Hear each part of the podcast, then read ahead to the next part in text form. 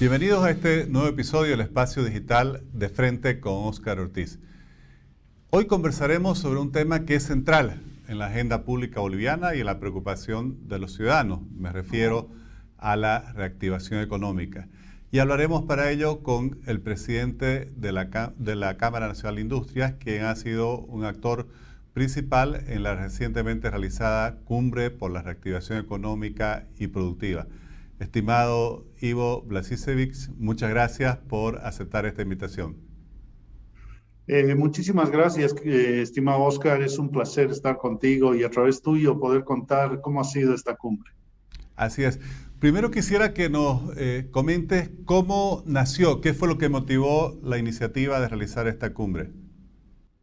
Mm, bueno, mira, básicamente tú sabes mejor que yo, eh, conoces mejor la economía que yo, a eso me refiero.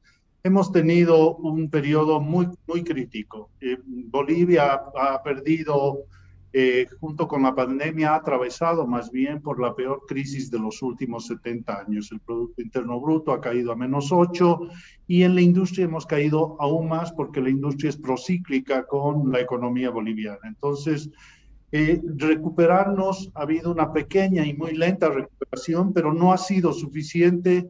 Hay algunos rubros dentro de la industria que no se han recuperado y es ahí que estábamos esperando algunas medidas del gobierno. Estábamos esperando básicamente una reacción más contundente del gobierno para el contrabando, que es el principal cáncer que tiene la industria en este momento, y desafortunadamente no ha pasado. Entonces, es ahí que hemos decidido llevar adelante una cumbre, pero no solamente una cumbre entre los empresarios industriales y no solamente una cumbre para los medianos y grandes, sino hemos querido ser un poco más ambiciosos y ahí es que hemos eh, buscado la participación de otros actores y ahí hemos invitado a los pequeños productores.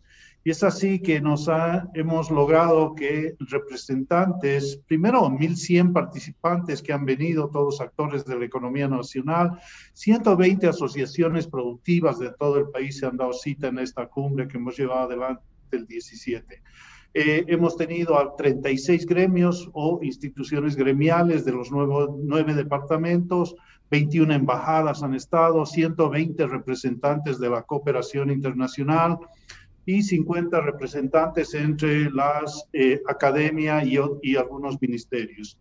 Hemos tenido la presencia del ministro Iván Lima y también del viceministro, el general Vargas, el viceministro de lucha contra el contrabando. Entonces, hemos quedado sorprendidos por la participación y la cumbre se ha hecho en este contexto de justamente ver que la recuperación no ha sido suficiente, ya no para la industria solamente, como te mencionaba, sino para todo el tejido empresarial boliviano. Y estoy hablando las FEDEMIPES, las CONAMIPES, todas las representaciones de los gremiales también que se han dado cita en esta cumbre. Y Ivo, eh, ¿cuáles han sido las principales conclusiones? ¿Cuáles han sido los principales planteamientos que, que han concertado los participantes en esta cumbre? Bueno, básicamente hemos, eh, hemos eh, establecido en la cumbre una gran cantidad de coincidencias y hemos desarrollado tres ejes. Los tres ejes tienen que ver con que el desarrollo del sector productivo debe ser complementario, debe ser sustentable, debe ser diverso. Luego de esto hemos definido nueve pilares, básicamente. Los nueve pilares, creo que el más importante, el que te mencionaba al principio, y que es transversal a todos, pequeños, medianos y grandes, tiene que ver con la lucha eh, contra el contrabando y que es la principal problemática de todo el sector productivo. Un segundo tema es la formalización. La formalización debe hacerse a través de una política de simplificación y de facilitación de la burocracia estatal Tú, sabes bien que la, la informalidad ha crecido de un 70% a un 82,5% en Bolivia. Somos el país más informal de toda la región, uno de los más informales del mundo. Entonces, este es un grave problema también.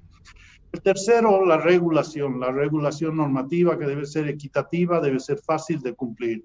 El cuarto pilar, el acceso al crédito. Tiene que modernizarse, tiene que profundizarse sin afectar la sostenibilidad, por supuesto, del circuito financiero. El quinto, el desarrollo productivo, muy importante, que solo va a ser posible con alianzas público-privadas y eso significa que hay que ajustar las normativas de las inversiones. El sexto pilar el, tiene que ver con el desarrollo de los mercados, que debe integrar a los productores de todos los departamentos del país y debe partir a integrar primero a los productores de los mercados locales con la perspectiva final de exportar sin duda. El séptimo habla de las nuevas formas de producción que deben estar bajo un marco de desarrollo sostenible y sustentable. Perdón. El octavo, las políticas de digitalización, innovación y género son absolutamente y deben ser transversales para la recuperación económica. Y el noveno, que nuestra sustitución de importaciones requiere un cambio de la matriz energética. Hoy en día el mayor presupuesto de importaciones viene por los carburantes. Entonces creemos que es muy importante, primero, antes de hablar de sustitución de importaciones, que es un tema que le gusta mucho al gobierno, hablemos del cambio de matriz energética.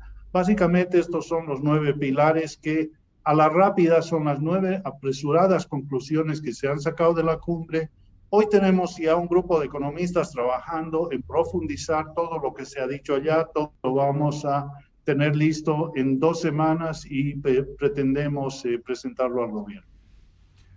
Ivo, efectivamente dices que van a presentar al, al, gobierno estas conclusiones porque esos puntos requieren una agenda de trabajo conjunto entre el sector público y el sector privado. ¿Cómo lograrlo? Porque no se ve que haya eh, comunicación ni mayor contacto.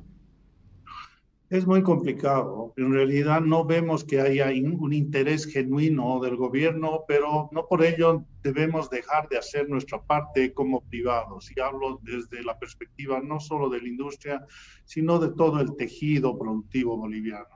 Nosotros vamos a acabar en editar un documento que va a constituirse en una propuesta de política productiva para Bolivia de corto, mediano y largo plazo.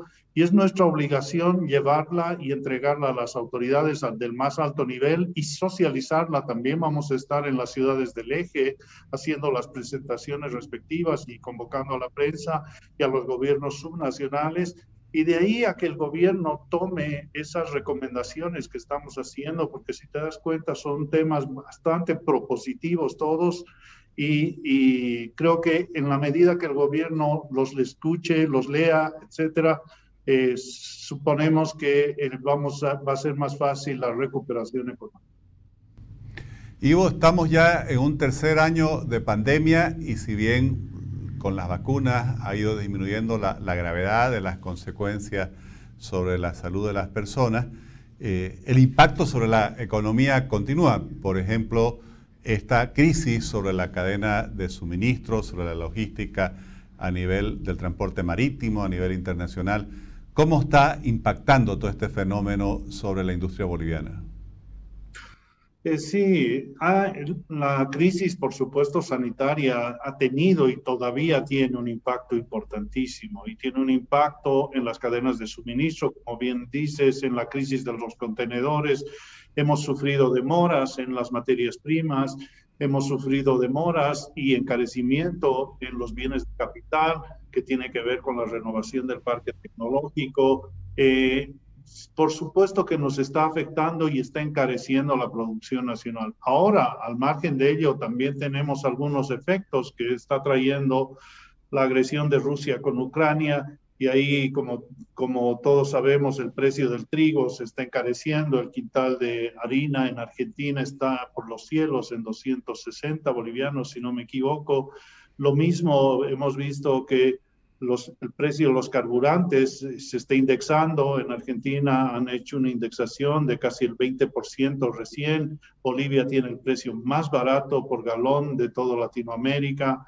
Eh, y, y, vamos a tener una enorme presión, por supuesto, sobre la subvención y sobre los montos de subvención que genera el gobierno eh, luego, los precios de algunos metales, como el aluminio, están en su precio más alto. Lo mismo está pasando con el cobre. El aluminio es un insumo para la industria farmacéutica y también para la industria de bebidas. El cobre se usa en los conductores, en los vehículos, en, en las máquinas, en, las, en los equipos de producción, que genera una escasez otra vez de conductores. En realidad estamos entrando otra vez en ese círculo de tener problemas de abastecimiento. Bueno, todo esto seguramente permite proyectar unas perspectivas preocupantes sobre la economía nacional como fruto de toda esta crisis, primero sanitaria por la pandemia y ahora todo este periodo de incertidumbres que genera la guerra en Ucrania producto de la invasión de Rusia.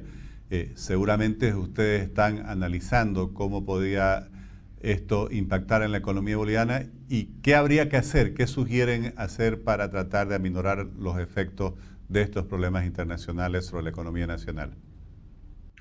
Bueno, yo creo que por ello el planteamiento de la cumbre también y por, por ello la necesidad de tener eh, un diálogo con el gobierno. En el caso del trigo, en vez de subvencionar el trigo que importamos de Argentina, deberíamos generar incentivos a los productores bolivianos y creo que eso tendría un efecto multiplicador positivo en la economía nacional, en el empleo, etcétera.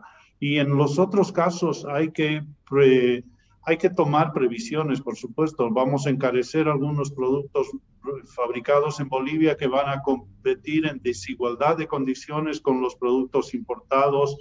Entonces, eh, tenemos que conversar esto con el gobierno para evitar que tengamos una mayor crisis del tejido empresarial boliviano en, en beneficio de los eh, productores de los países vecinos principalmente. Ivo, para terminar esta conversación quiero eh, destacar el dato que proporcionabas de que hoy ya la informalidad supera más del 80% del empleo en Bolivia. Eh, esto obviamente refleja una situación que eh, seguramente es producto de las dificultades para desarrollar la actividad formal en el país. Ustedes tienen como Cámara Nacional de Industrias permanentes análisis sobre este tema. ¿Cuáles ven que deben ser los principales caminos para superar el problema eh, o las condiciones que generan tanta informalidad en el país? Eh, bueno, creo que la informalidad, el crecimiento de la informalidad tiene que ver otra vez con el contrabando y tiene que ver con la pandemia. Hemos perdido casi 400 mil empleos formales y estiman nuestros economistas que solamente por efecto la industria ha perdido 70 mil empleos formales. Entonces, ¿qué ha pasado con esos empleos? La mayoría de ellos se han dedicado, esas, esas cabezas de familia bolivianas que han perdido su empleo, se han dedicado a actividades de comercio y en la mayoría de los casos con, ligadas o conexas con el contrabando. Entonces, más bien se ha ampliado esa cadena de informalidad que representa el contrabando y uno de los aspectos que, eh, que yo creo que impacta o más bien favorece la actividad ilícita del contrabando es el alto costo de la formalidad, la alta carga que tenemos en Bolivia fiscal, la presión fiscal es tan alta que además de mantener un tipo de cambio fijo de 10 años, que ha hecho que perdamos competitividad, por supuesto, contra los productos de los países vecinos. Si a eso le, le añades un ejército de desocupados que su poco capital que han recibido a partir de sus indemnizaciones lo están dedicando al contrabando, tienes un ejército de gente trabajando en el contrabando, la gente está trabajando en las redes sociales, en el marketplace, te está trayendo el contrabando a tu casa. No hay ninguna presencia del Servicio de Impuestos Nacionales en estas redes, menos de la aduana. En fin, el contrabando ya llega a ser, con más de 3 mil millones de dólares al año, representa un 7% del Producto Interno Bruto boliviano y además eh, genera un tributo perdido, un tributo omitido para el Estado de más de 600 millones de dólares es realmente un cáncer muy importante el contrabando que está alimentando la informalidad. Por ello creemos que hay que bajar el costo de la, de la formalidad, hay que tratar de llegar a todos con la formalidad, pero que sea no onerosa ni que una vez que te formalices empiece a perseguirte el sin, sino más bien darle facilidades al formal. Ivo, muchas gracias por compartir esa visión, ese análisis tanto desde la Cámara Nacional de Industria como desde las conclusiones de esta cumbre empresarial por la reactivación económica y la producción. Muchas gracias. A ti las gracias, Oscar. Un placer estar contigo.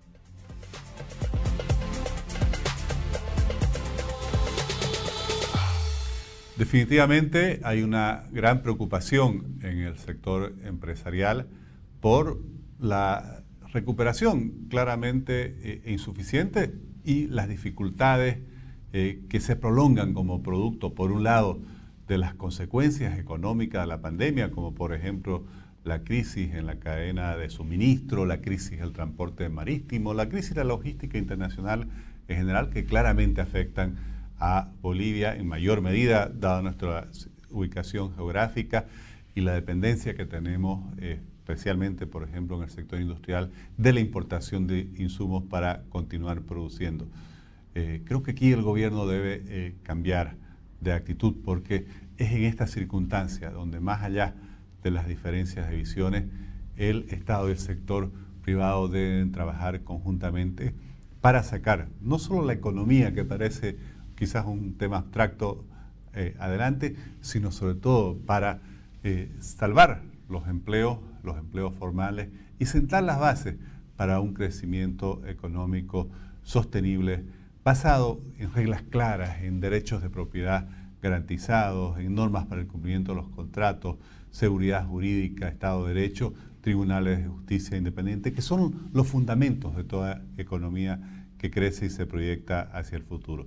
Les agradezco por habernos acompañado en este nuevo episodio del Espacio Digital de Frente con Oscar Ortiz.